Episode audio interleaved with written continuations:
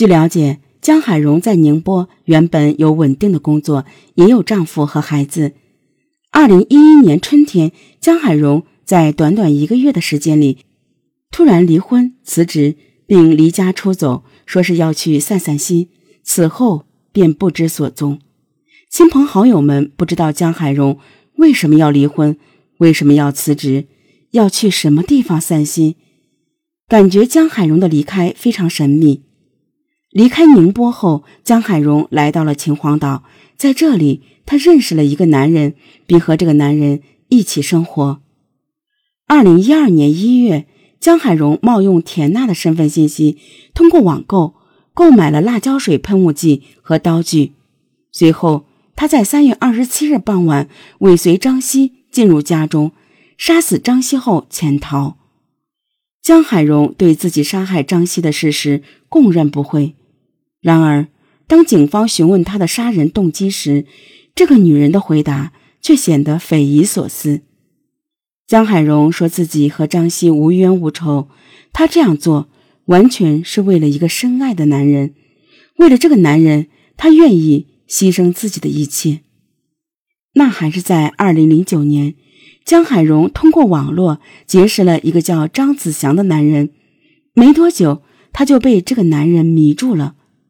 张子强特别要强，自学中医，自学周易，在秦皇岛本地和外地都有很多追随者。在网络上交往了一年多之后，张子祥终于答应与江海荣交往。但是为了考验江海荣对自己的感情，他对江海荣提出了三个要求：第一，辞职；第二，离婚；第三，与家属任何人不再联系。江海荣都一一去做了，不惜牺牲一切，可以说是抛家弃子。张子祥能够给人洗脑，能够让人盲目崇拜，失去自我。在通过张子祥的考验后，江海荣来到了秦皇岛，而张子祥也履行了自己的承诺，抛弃了妻子，和江海荣生活在了一起。但不久，江海荣就发现。自己眼前的这个男人似乎心事重重，他感觉张子祥心情特别差，晚上也睡不好，好像是心里面藏了一些事情。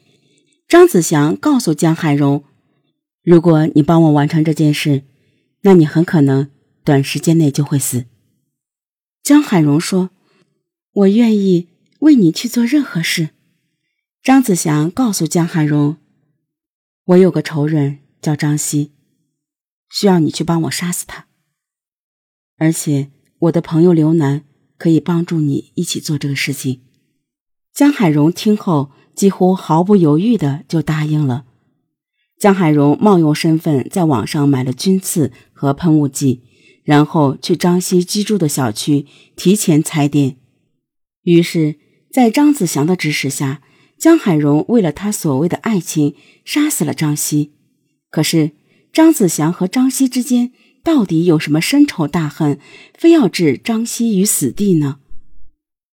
当张希的丈夫王东得知案件的真凶后，他震惊的无以复加。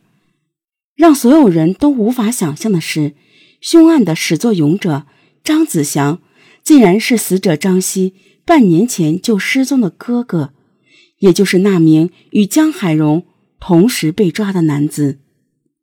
张子祥原来还健在，而且还是他在幕后操纵着这一切。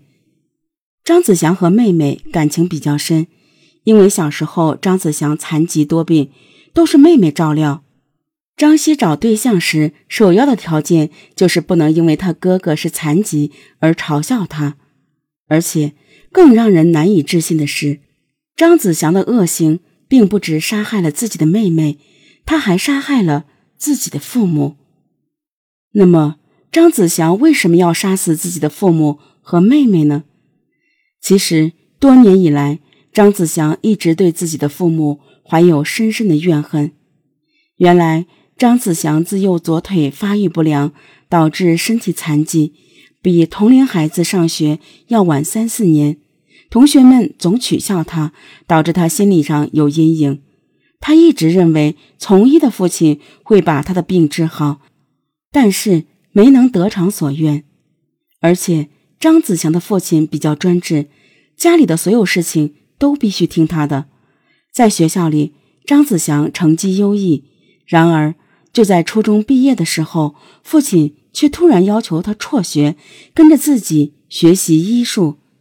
因为张子祥的父亲觉得上高中是为了考大学，但张子祥生活无法自理，总不能再请个保姆在学校照顾儿子吧？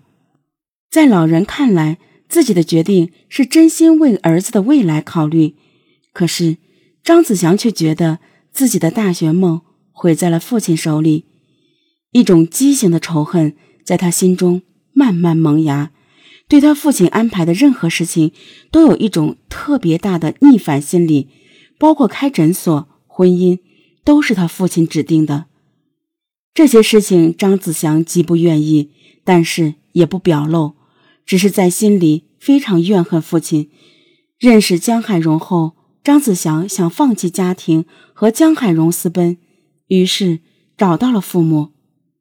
张子祥害怕他和江海荣私奔后，妻子无人照料，他想让父母拿出一部分钱来给他的妻子，但遭到了父亲的拒绝，还讽刺了张子祥，这让张子祥恼恨异常，多年来的怨恨一下子爆发了出来，他对父母下了狠手。